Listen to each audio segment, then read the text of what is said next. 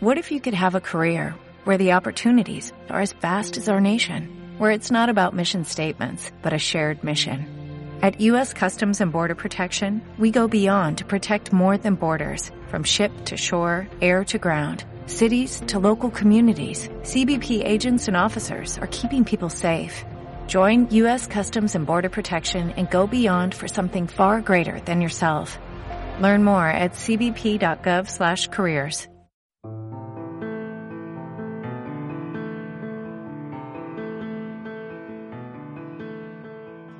insultan, al menos no con palabras que puedan oírse como hacen con Angie. Quienes la ven tropiezan con el hombre que está ahí debajo, subrepticio, emboscado, el hombre que todavía está y que seguirá estando jamás irá. Y ese sí sabe pelear, con las manos, con un palo, con el cuchillo del carnicero. Ha aprendido. Un año y medio que vino a vivir a Melgar. Un año y medio con el Milusca encima. Ya ningún gesto es novedad.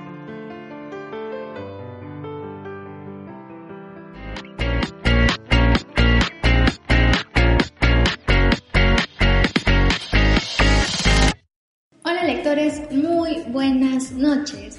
Les damos la bienvenida a otro episodio de su podcast favorito, Lectores Atípicos. Yo soy Evelyn Vidaurre, coordinadora del Club de Lectura Contrapágina y como en todos los episodios, esta vez me acompaña Dani. Hola Dani. ¿Qué tal Eve? ¿Qué tal chicos? Buenas noches, buenos días, buenas tardes, buenas madrugadas. En el momento que escuchen este episodio, eh, espero que se encuentren todos muy bien y bueno, disfruten este episodio desde la comodidad de sus hogares y de sus celulares.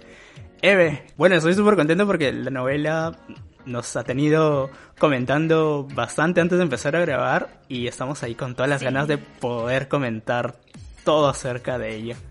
Así es, no saben todo lo que vamos a discutir. De hecho, ya estábamos discutiendo antes de comenzar a grabar el podcast, así que esta vez ustedes van a poder ser parte de nuestra discusión, de nuestros comentarios, lo que pensamos, lo que nos gusta y lo que no nos gusta también.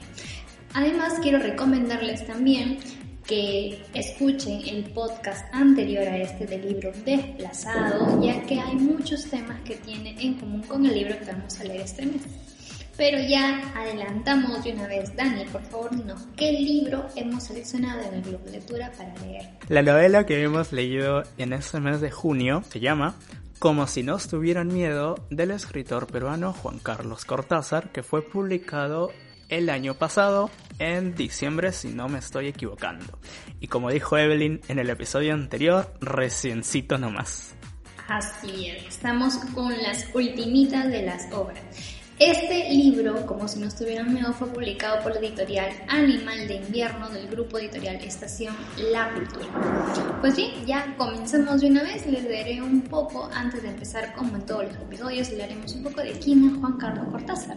Juan Carlos Cortázar es sociólogo, magíster en gestión y políticas públicas por la Universidad de Chile y tiene estudios completos de doctorado en Management en London School of Economics and Political Science. Por favor, un aplauso para mí. Muy bien, muy bien. Nada tu, masticado, tu, nada tu watch and wear. Aplausos para tu watch and wear. Bravo. Seguimos. Ha sido docente en universidades de Perú, Chile y Argentina, así como en el Instituto Interamericano para el Desarrollo Económico y Social, INDES. En Buenos Aires, Juan Carlos estudió la carrera de escritura narrativa en la Escuela de Escritura y Oralidad Casa de Letras. Ha publicado las novelas Tantos Angelitos en el año 2012, Cuando los hijos duermen en el año 2016 y que por cierto he tenido la oportunidad de leer esta novela y se las recomiendo. Y Como si nos tuvieran miedo, que es la novela que, de la cual vamos a hablar en este episodio, que fue publicada, como ya lo habíamos dicho, en el año 2020.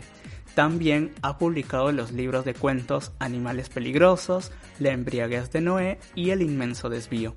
Que por cierto, con este último libro, El inmenso desvío, obtuvo una mención honrosa en el Premio Nacional de Literatura en el año 2019. Eve, coméntanos de qué trata Como si nos tuvieran miedo, que es la novela que hemos leído este mes y de la cual vamos a comentar en este episodio. Como si nos tuvieran miedo, nos ilustra en un, capítulo muchas veces olvidado o casi nunca comentado sobre la época del terrorismo que azotó a nuestro país en la década de los años 90. la de la discriminación y crímenes de odio cometidos en contra de la población LGTB como una forma de limpieza de lo que se consideraba como degeneración, desviación y una lacra. La novela nos sitúa en una Lima de 1992, azotada por las acciones terroristas y subversivas de Sendero Luminoso. Allí, en un barrio ficticio del Callao llamado Melgar, situado al lado del río Rímac y del aeropuerto, conviven Miluska y Angie, dos mujeres transexuales quienes tuvieron que huir del interior del país ante las amenazas terroristas.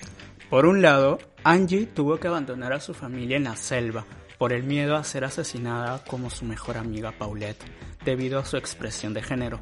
Por otro lado, Miluska es una ex militante de Sendero Luminoso, quien desertó al ver y ser partícipe de los asesinatos que se cometían en contra de las personas con una identidad de género diferente, como lo era ella en secreto. Ambas se conocen en Lima e inician una gran amistad que las lleva a abrir una peluquería en Melgar, con el objetivo de seguir adelante con sus vidas. Pero los insultos de una sociedad conservadora y el miedo a ser descubiertas, ajusticiadas y asesinadas es algo a lo que tienen que enfrentarse día a día. La historia llega a un clima cuando conocen a Leoncio, un joven militante limeño de Sendero Luminoso quien llega a vivir a Melgar. Sin saber quién es en realidad y la amenaza que representa, Miluska y Angie lo contratan en la peluquería en donde las sospechas de Leoncio sobre quién era Miluska empiezan a acrecentarse hasta cometer su acción final. Como si nos tuvieran miedo nos adentra no solo en el terror constante de los personajes por quiénes son y por el pasado que los persigue, sino también nos muestra pasajes de una etapa que todo el Perú quisiera olvidar, pero que está más presente que nunca. Pues bien, ya le hemos comentado un poco más sobre lo que trata el libro, así a grandes rasgos, pero ahora nos quisiéramos entrar ya en temas un poco más particulares que cierra el libro. Así que empecemos. Eh, Dani, dime tú, estábamos hablando justamente hace, hace rato de, de lo que era la comunidad trans en el Perú en los años 90. Me comentabas que leer al respecto causó en ti una gran impresión al hecho de descubrir cosas nuevas que quizás antes eh, pasaban inadvertidas para ti o pensabas totalmente diferente. Sí, correcto, Eve. Justamente uno de los temas eh, que trata la novela es precisamente la transfobia y la homofobia. Y, y llevada a un contexto que quizás no se relaciona mucho, que es precisamente la etapa del terrorismo. Eh, siento que es algo que no se suele mencionar, no se suele relacionar en cuando se escuchan las noticias o cuando se hace recuerdos eh, acerca de, la década de los 80 y de los 90, ¿no? De nuestro país. Y, es algo que está que ha estado siempre presente el tema de, la comunidad LGBT y que para Sendero Luminoso representaba eh, una lacra, ¿no? Como, lo como ya lo habíamos mencionado, una lacra, una desviación y conocer ese lado precisamente de la comunidad LGBT en esta época del terrorismo eh, es algo hasta cierto punto chocante, pero también que en lo personal a mí me abrió los ojos porque también tenía algunos prejuicios acerca de, de, de, esas personas, ¿no? de los transexuales, eh, y que lo vamos un poco descubriendo y, a lo largo de la novela y a lo largo de la historia. ¿A ti qué te pareció este tema, Eve, que fue tratado en la novela? Pues sí, Dani, como bien comentabas, el tema, eh, justamente el tema de la comunidad LGTB y la transexualidad que en sí un tema a cierta medida diferente, creo yo, a la perspectiva y a la concepción que cada uno de nosotros tenía con, al respecto. Porque si por una parte ya una persona transexual o una persona de la comunidad LGTB ya sufre de por sí, el simplemente hecho de, de decirlo, sufre discriminación, sufre prejuicio, ponernos en ese todavía que lo haga en un contexto donde el país está pasando por una situación tan caótica y tan cruel como lo fue el terrorismo es aún peor, donde ya es visto prácticamente como una lacra social, el simple hecho de serlo. Entonces, el, los dos personajes que es justamente los que vamos a conversar ahorita, que son Angie y Miluska, los dos transexuales que comentábamos al inicio de la reseña, de los que sufren esto, cada uno es un mundo aparte, o sea, son totalmente diferentes. Son, yo siento que son como que dos dos almas así muy separadas que han vivido cosas muy trágicas, muy fuertes, sin embargo la situación las unió ahí, o sea, tienen personalidades distintas, su manera de vestir es distinta, una es mucho más afeminada, ¿no? incluso que llegó a operarse para ser totalmente, eh, verse mucho más femenina, mientras que la otra es más masculina, en todo sentido, ¿no? Hay una parte donde dicen, y sus vestidos rectos que llegaban hasta el tobillo, con sus piernas anchas, sus hombros, ¿no? Y sus zapatos talla 43 sandalias, chanclas, perdón, se dice chanclas que compraba en el mercado, mientras la otra no, la otra usaba plataformas del taco. ¿Qué opinión te merecen esos dos personajes? A mí, en lo personal, Angie me parece que es un personaje muy soñador, pero también emprendedor, ¿no? Porque de ella fue que nace la idea de poder armar el, la peluquería, ¿no? Junto con, con Wilder cuando se conocen, o bueno, los días. Orlando, la peluquería Orlando. La peluquería Orlando que fue pensado porque ella quería ir a Orlando, Florida, a conocer Disney. Sí, porque allá ella decía, ¿no? Allá a la gente le importa una, no es la palabra, cómo te vean, ¿no? Y la gente vive en su mundo y tú puedes ser libre. Entonces ella aspiraba a esa libertad. Y creo que en esa partecita podemos ver que hay como que un guiño al libro anterior de Desplazado, donde nos hablaban del sueño americano, de la mayoría de latinos. Sí, así es. Y bueno, por otra parte está Miluska, que es un personaje todavía muy duro, muy recto, eh, que todavía está entrando en ese tema de ser trans, porque, eh, bueno, él, él estaba escapando, él, ella estaba escapando de precisamente de Sendero Luminoso, ¿no? Y también un poquito para poder pasar desapercibida es que finalmente decide ser trans, ¿no? Que quizás ya lo sentía desde antes, pero ahora sí terminó decidiéndose en, serlo.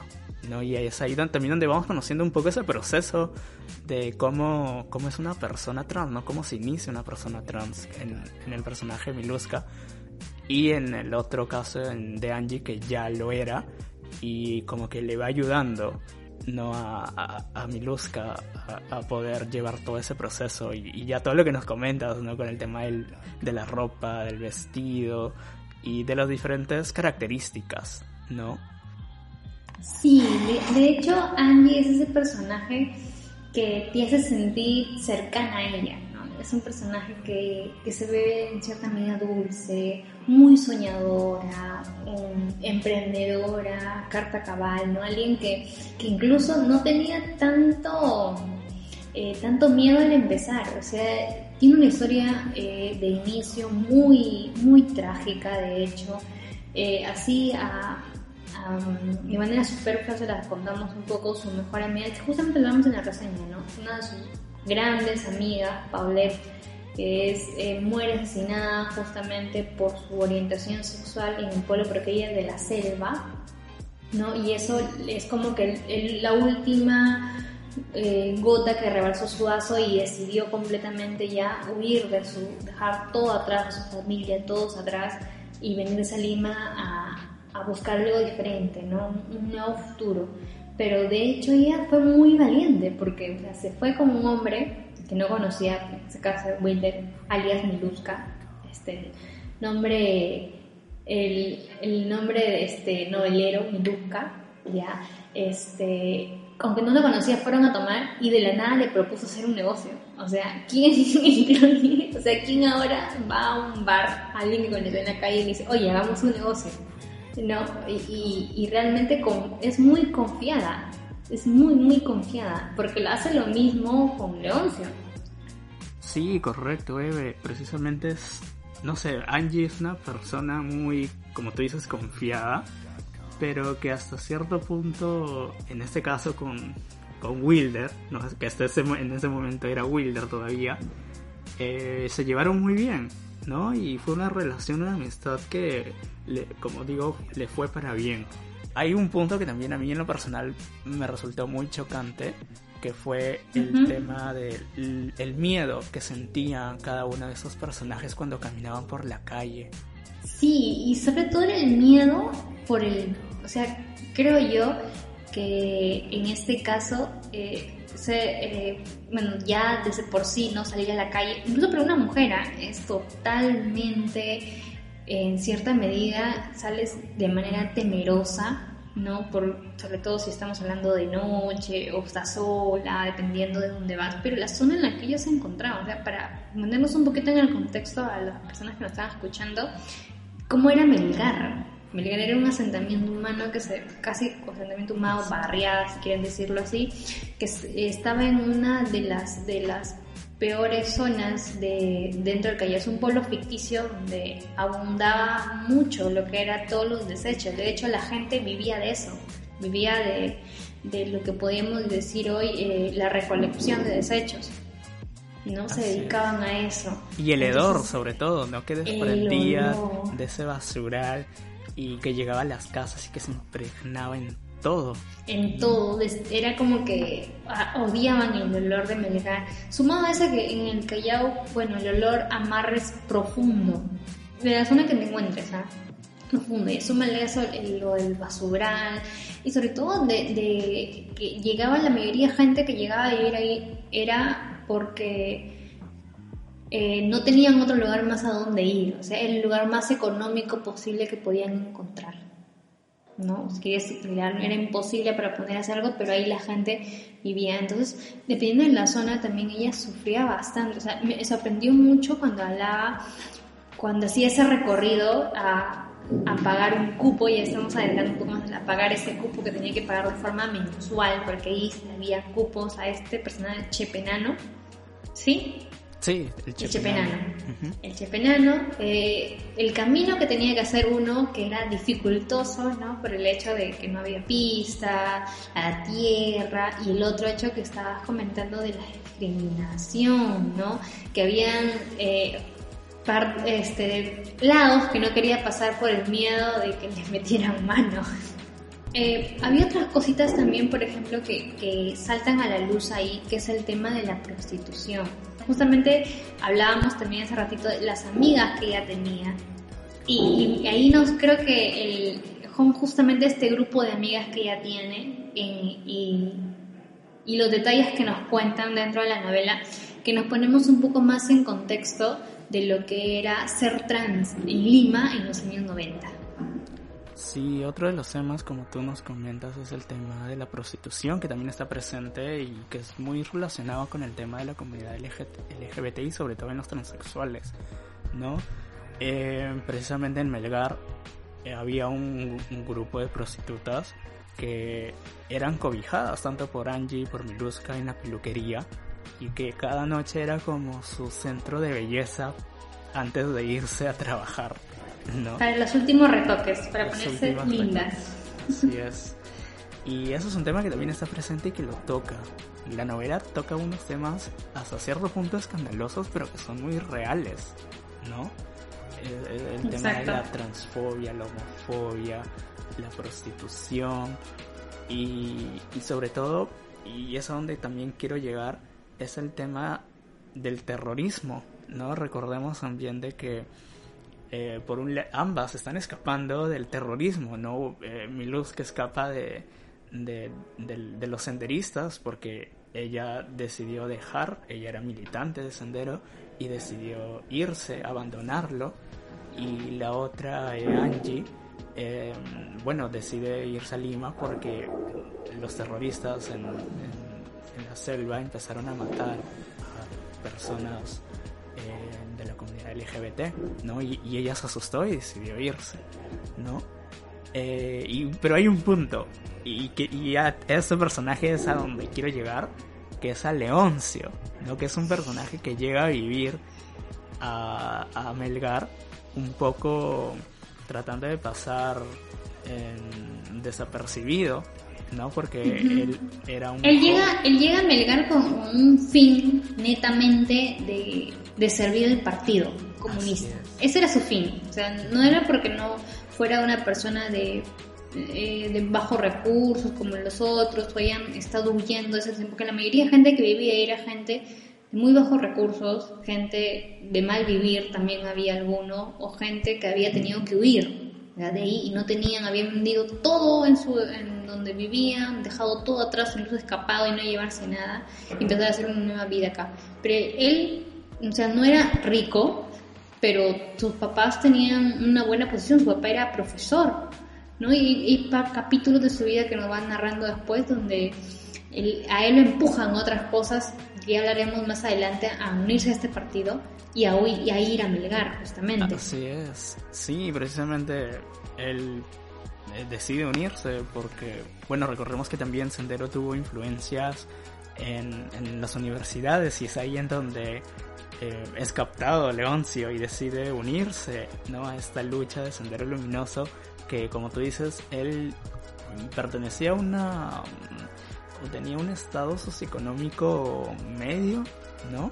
No es que fuera una persona pobre, pero decidió formar parte de Sendero y es en donde también empieza un poco los miedos, ¿no? Por parte de él y que él llega precisamente a Melgar para un poco poder servir al partido, a Sendero Luminoso y, pero ahí también vamos también conociendo, ¿no? Precisamente ese tema de la militancia, ¿no? Cómo era ser militante en Sendero Luminoso.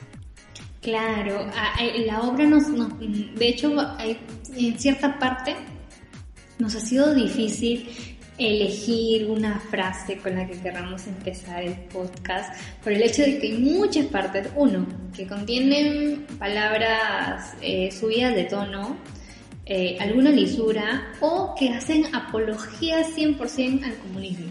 O sea, que me haría entender como que estamos nosotros también haciendo apología, cosa que no lo es, aclaramos nuevamente, sino que simplemente el libro nos da, nos pone a conocer un poco más adentro cómo era que Sendero Luminoso captaba jóvenes cómo era eh, la ideología que ellos manejaban, el miedo, no era simplemente, bueno, ya conocemos un poco de ellos, cómo eran, pero cómo era, y creo que en este libro nos hace eh, poner más en evidencia porque es que ellos entregaban así su vida a esta ideología, su vida prácticamente porque olvidaban todo, dejaban todo atrás por servir al presidente Gonzalo, que era el, el fin que seguían, ¿no? la revolución que esperaban.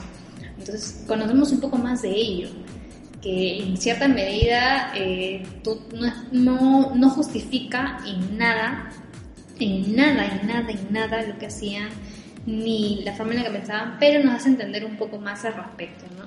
Quizás ponerlos en evidencia. Para mí ha sido de esa manera, entender un poco más cómo es que se movían cómo captaban jóvenes, en qué se basaban, qué buscaban de ellos para poder jalarlos, ¿no? y, sobre todo me dijo, de, sí ya estaba sorprendida cómo que había gente que, creía en ello, pero mm, viéndolo ahí me quedé aún más sorprendida por el hecho de que había personas de que eran militantes muy ferviles, demasiado, o sea, el hecho de que eh, vivían y morían por ello por la causa. Vivían y morían por la causa. Revolucionarios vivían y morían por la causa. Lo cual me dejó totalmente sorprendida. No sé, tú, Dani. Sí, del cual a mí me sorprendió mucho ese compromiso que tenían los, los militantes de Sendero.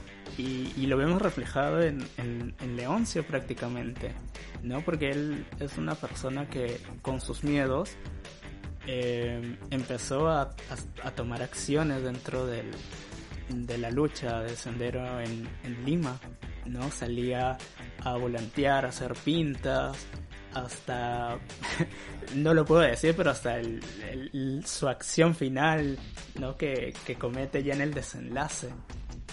Exacto, era eh, a cometer actos subversivos a favor del pensamiento, ¿no? A que promovieran lo que ellos buscaban mayormente, eh, bueno, a través de personas y el grupo que nos comentan que era justamente situado en el Callao, era el hecho de que buscaban reconocimiento y buscaban llamar la atención de los medios, ¿no? que supieran que Sendero estaba acá. Entonces, por eso es que hacían las pintas, nombraron algunos sucesos por ahí como el de incendiar fábricas, el hecho de, también, por ejemplo, de, la, como decías tú, de los volantes que tenían que lanzar y, ese miedo, ese peligro a, ponerse constantemente, ¿no? De que fueran atrapados por la autoridad.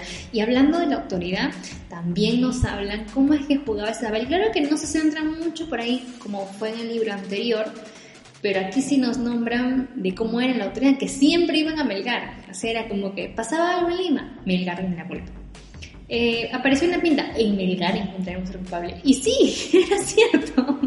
o sea, fue pero sí, era cierto, en Melgar estaba el culpable. Lamentablemente, muchas de las personas que vivían ahí sí tenían nexos o lazos o familiares con, relacionados al, terrorismo en este caso. Claro, es que también recordemos que como tal fue una lucha entre Sendero y entre el gobierno y que se cometieron crímenes por ambas partes, ¿no? Que fueron en contra de, de personas inocentes, ¿no? Tanto el gobierno como el como el, Sendero Luminoso asesinaron a personas inocentes. Pero vamos también a la crueldad, ¿no? Ajá, que presentaban ambas partes.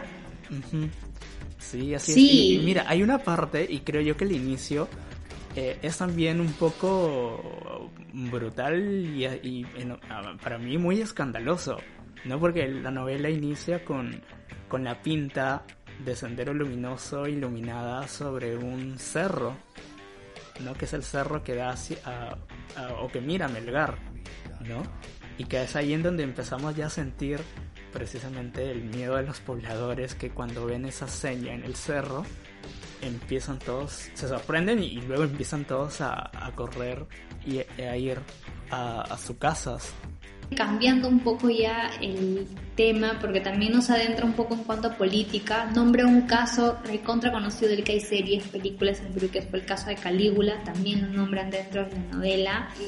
Eh, también el hecho del cierre del Congreso de Fujimori, la caída de Vilma de Luzman, varios sucesos que a lo largo de la novela nos vamos enterando, que, son muy reales y que le dan ese toque, digamos, de a nosotros como peruanos que conocemos nuestra historia, eh, sentirnos un poco más cercanos a ella.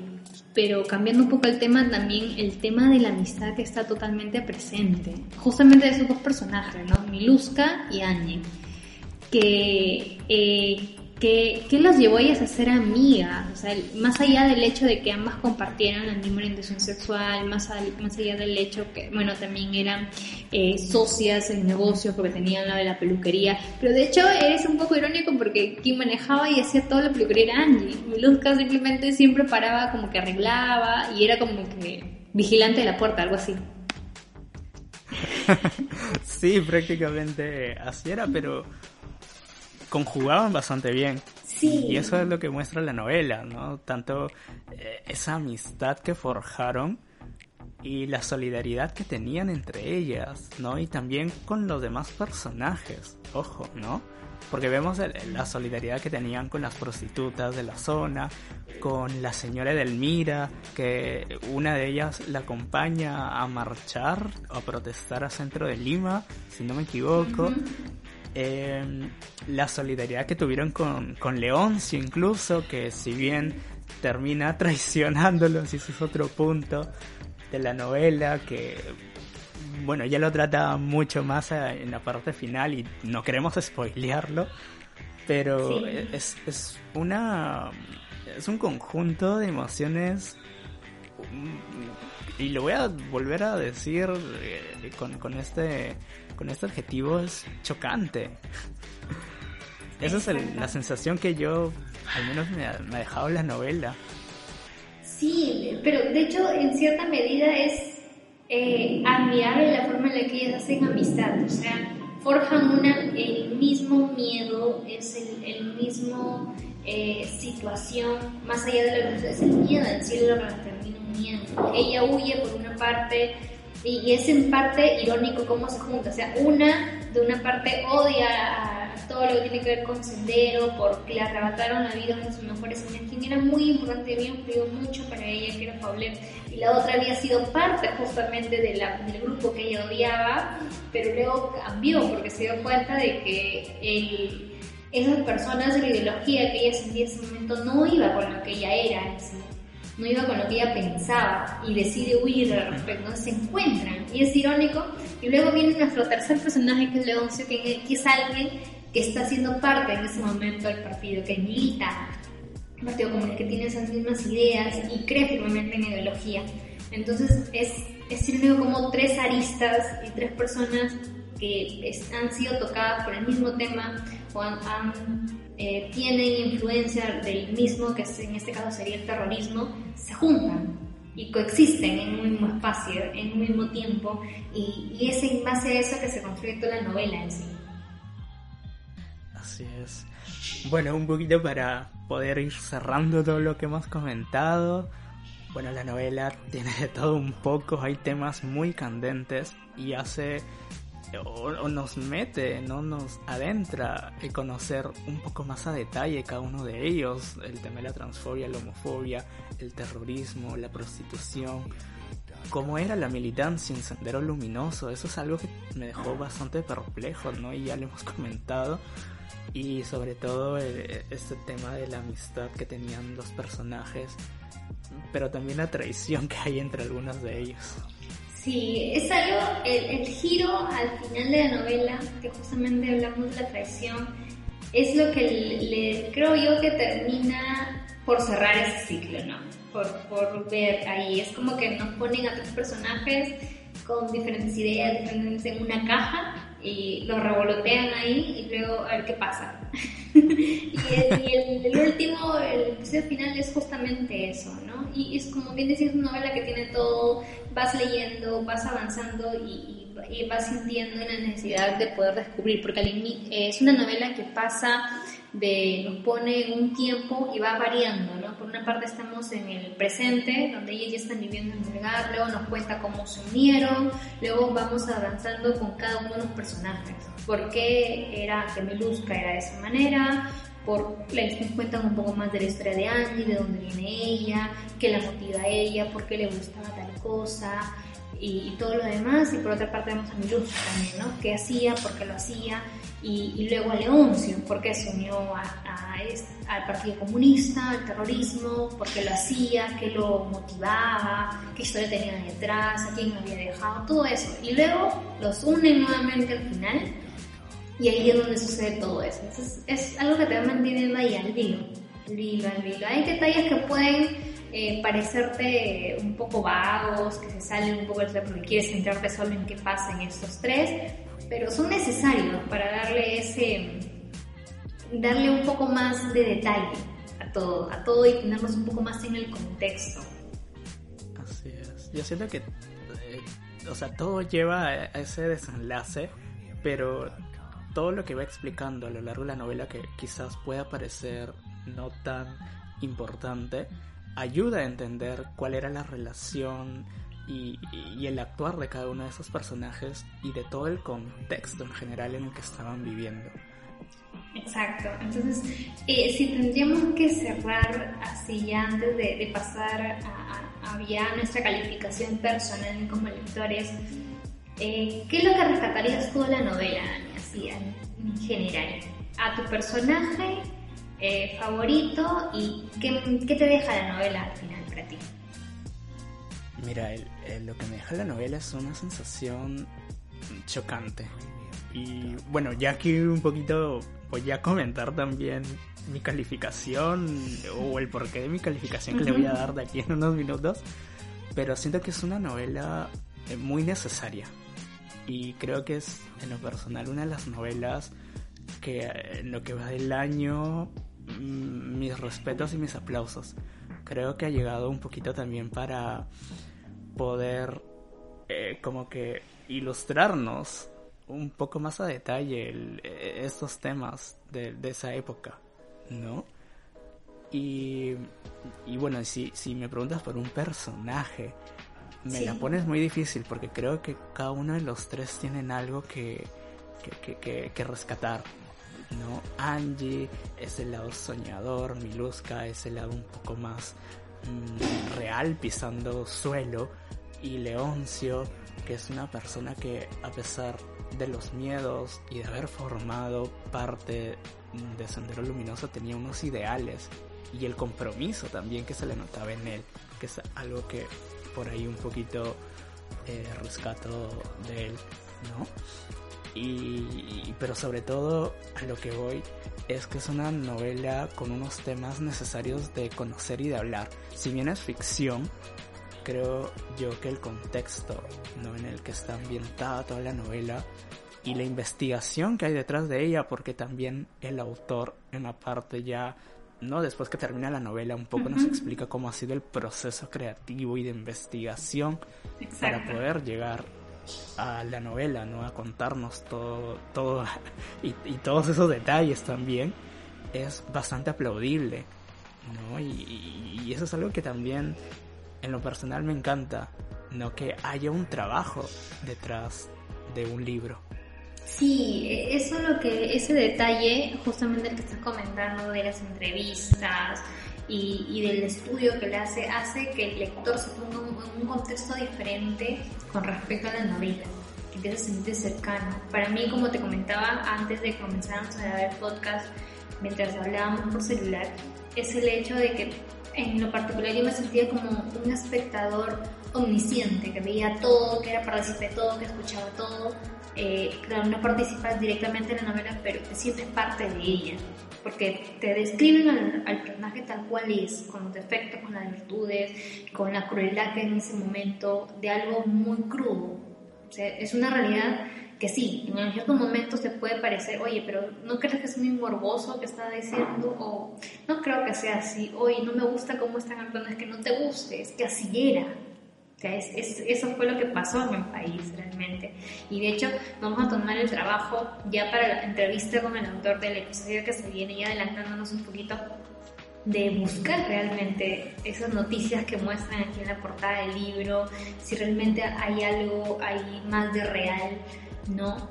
Lo que era o fue parte de ficción y también me muero de ganas de preguntarle al, escritor y, y ya adentrándote al igual que una pregunta de qué rescato del libro, o es, es realmente lo mismo que el hecho de poder conocer una, de un tema de que justamente está siendo comentado por todos lados en estos momentos. De hecho que pareciera que hemos vaticinado el futuro por ahí cogiendo estos dos últimos libros con ese tema que está siendo tan mencionado por todos lados, eh, es conocer un poco más de, de la identidad nuestra como país, de un pasaje que huele, de una herida que sangra, de, un tema que no nos gusta hablar, que nos gustaría olvidar. Para todos sería decirlo, pero sin embargo aún hay personas que han sufrido mucho por ello, que merecen ser ajusticiadas por lo mismo y, que de hecho eh, es un tema muy, ah, muy importante de tener en cuenta como peruanos y por otra parte también es el hecho de poder conocer un poco más eh, sobre la comunidad trans en el Perú, que a veces tenemos ideologías o ideas preconcebidas de cómo son, de por qué lo hacen, ¿no? qué los lleva a hacer eso y, no nos adentramos más en, la persona en sí, en la historia que ella tiene. Y, con respecto al personaje, a mí mi personaje es Miluska. O sea, Angie me encanta, ¿ya? Quisiera ser mi amiga y yo encantada y feliz de ser la amiga, pero me encanta esa, esa chispa que tiene. Incluso eh, ella es fanática de Celia Cruz, ¿me equivoco? No, no, no. No, no Lucha este, Reyes. Lucha Reyes, perdón, Celia Cruz, digo. Lucha, Reyes, Lucha Reyes.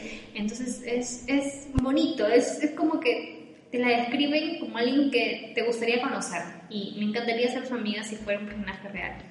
Eh, pero me gusta más Miluska, el hecho de la evolución que ella tiene como personaje en sí, que le lleva a ser, eh, y el hecho de que, para, por fuera puede parecer alguien muy fuerte, alguien muy distante, eh, cuando la terminas conociendo terminas entendiéndolo un poco más, ¿no?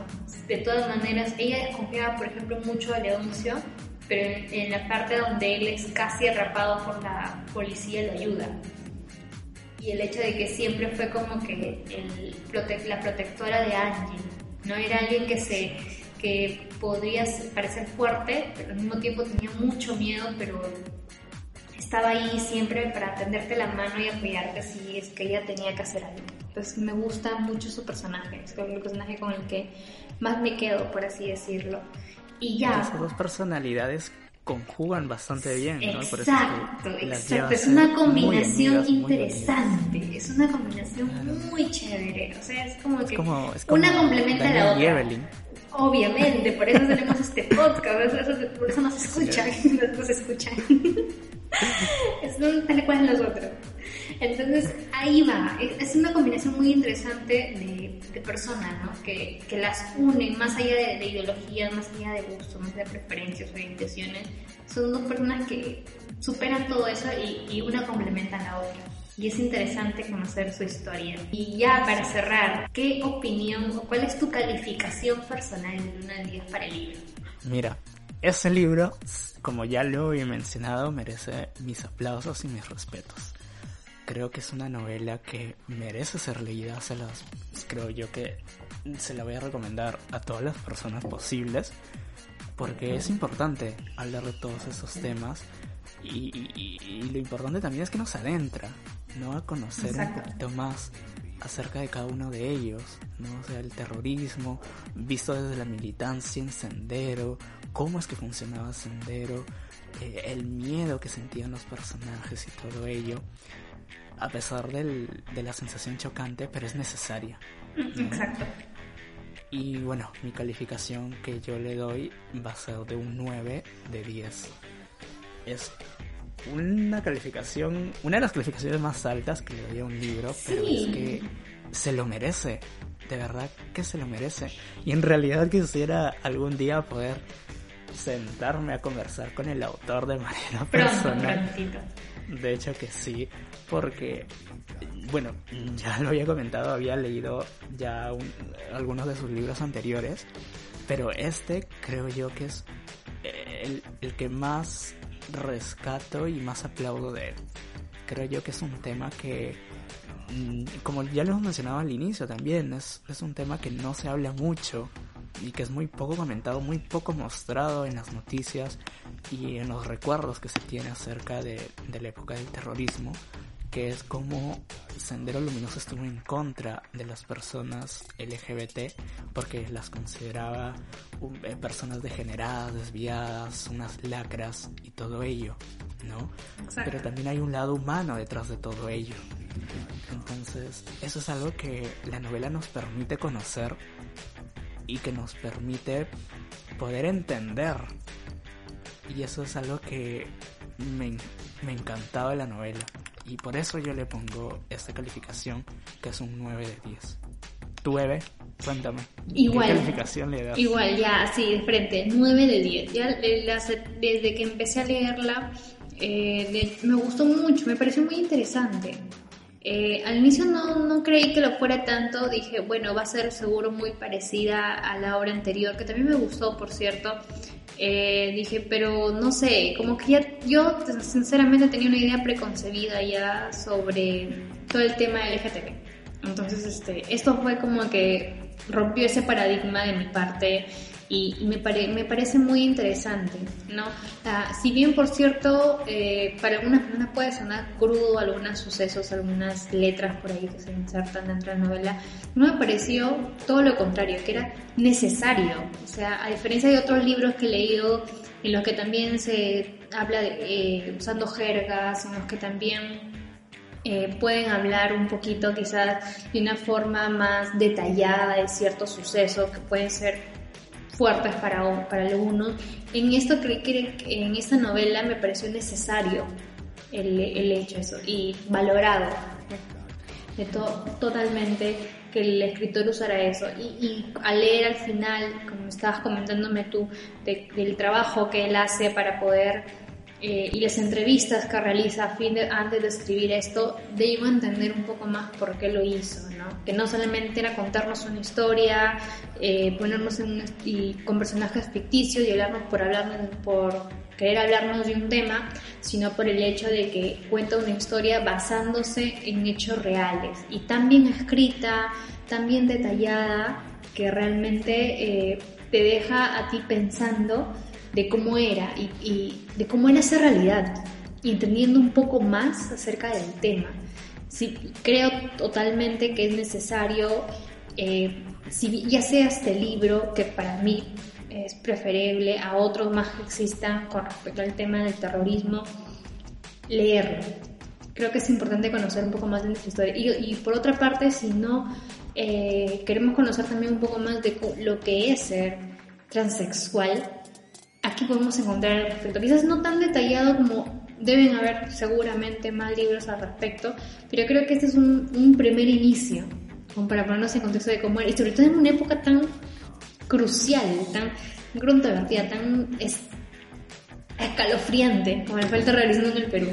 Que claro, que ahora puede ser que siga siendo difícil eh, hablar de nuestra orientación sexual, sin embargo creo que si lo eh, contrapesamos es totalmente diferente, ¿no? Totalmente diferente.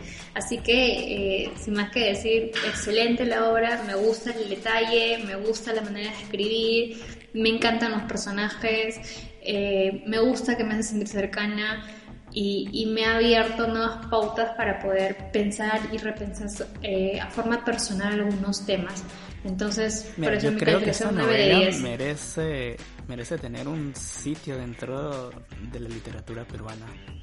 claro, creo que debería ser más recomendada, leída. sí, se va a ganar su sitio dentro de la literatura peruana. Sí, lo merece, con justa razón lo merece. ¿no? El trabajo que se ha dado al escritor para poder hacerlo y, y, la forma en la que juega con los personajes que para mí es encantador, encantador, encantador. Entonces eh, merece que, que, sea recomendada, merece que sea leída, merece que sea discutida. Y, y no saben las ganas que tengo ya de hablar con los chicos, con los demás chicos del club y hablar, y, y sobre todo las súper ganas que tengo de hablar con el escritor. Danny, ¿dónde podemos encontrar el, libro para todas aquellas personas que les encantaría poder leerlo? Uy, de hecho que lo tienen que hacer, lo pueden encontrar o lo pueden comprar el libro físico a través de la página web de la editorial, que es eh, Animal de Invierno, el sello editorial Animal de Invierno. Eh, pueden también escribir a la fanpage, eh, tanto están como Animal de Invierno, pero también están como Estación La Cultura, que es el grupo editorial. También lo pueden encontrar en librerías y en el formato físico lo pueden adquirir a través de Amazon y también en la misma página web de Animal de Invierno. Eh, tengo también unas obras similares que me gustaría compartir. Sí. Y que también espero con ansias poderlas leer más adelante. Sí, yo, hay una que justamente estaba por ahí, habíamos leído y nos hubiera encantado tenerla, que está en mi lista por comprar.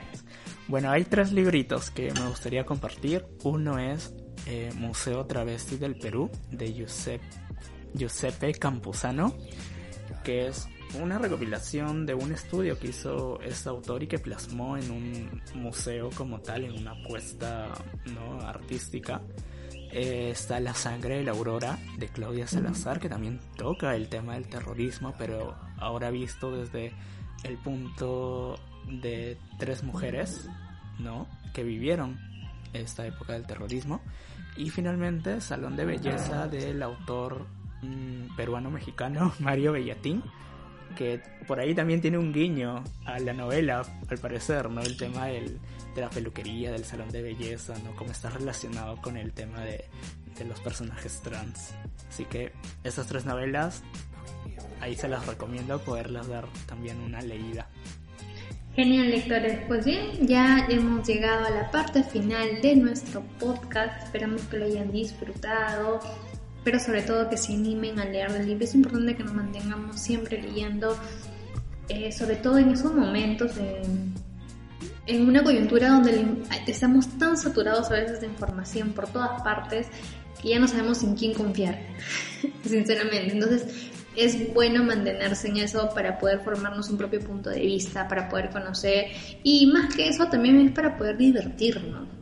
¿Quién dice que no se divierte, eh, que no hay diversión al abrir un libro, al echar una historia? Y si no quieren leer y todavía no se animan, no saben qué leer, por favor, deben seguirnos. Siempre estamos recomendando libros, subiendo reseñas, hablando de un libro por ahí hemos encontrado, eh, y sobre todo compartiendo información relacionada al sector y todo lo que tenga que ver referente al mundo de la lectura. Así que si quieren saber más al respecto, pueden seguirnos en nuestras redes sociales de la Noche de los Libros. Nos encuentran en Facebook como Organización Cultural La Noche de los Libros, ¿correcto?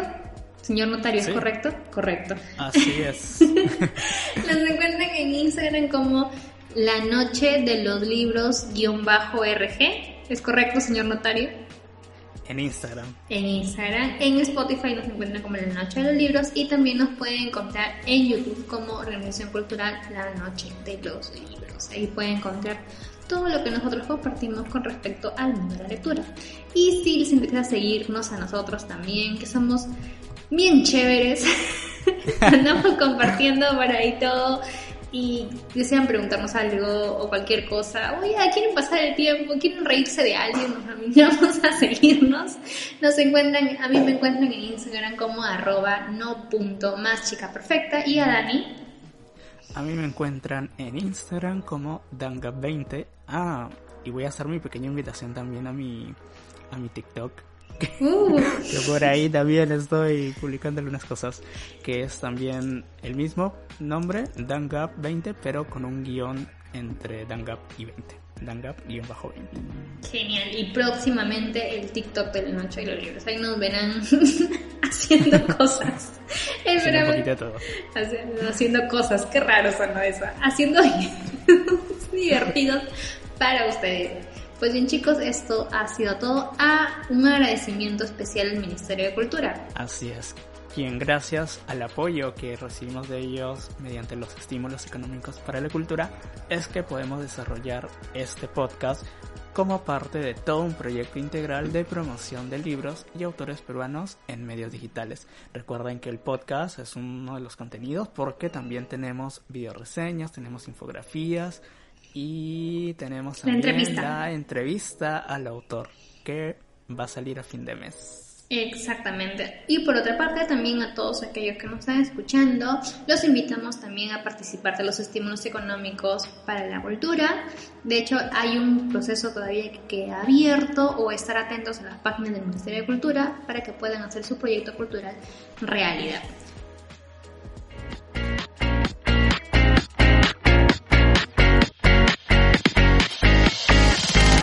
Lectores, recuerden que todos somos humanos. Evitemos que nuestras creencias y opiniones se interpongan sobre la empatía, tolerancia y respeto que debemos tener con aquellos que son y piensan diferente a nosotros. Esto fue Lectores Atípicos, el podcast. Nos vemos en un siguiente episodio.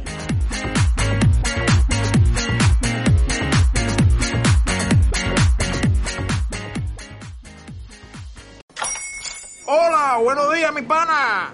Buenos días, bienvenido a Sherwin Williams. ¡Ey! ¿Qué onda, compadre? ¿Qué onda? Ya tengo lista la pintura que ordenaste en el ProPlus app. Con más de 6.000 representantes en nuestras tiendas listos para atenderte en tu idioma y beneficios para contratistas que encontrarás en aliadopro.com. En Sherwin Williams somos el aliado del PRO.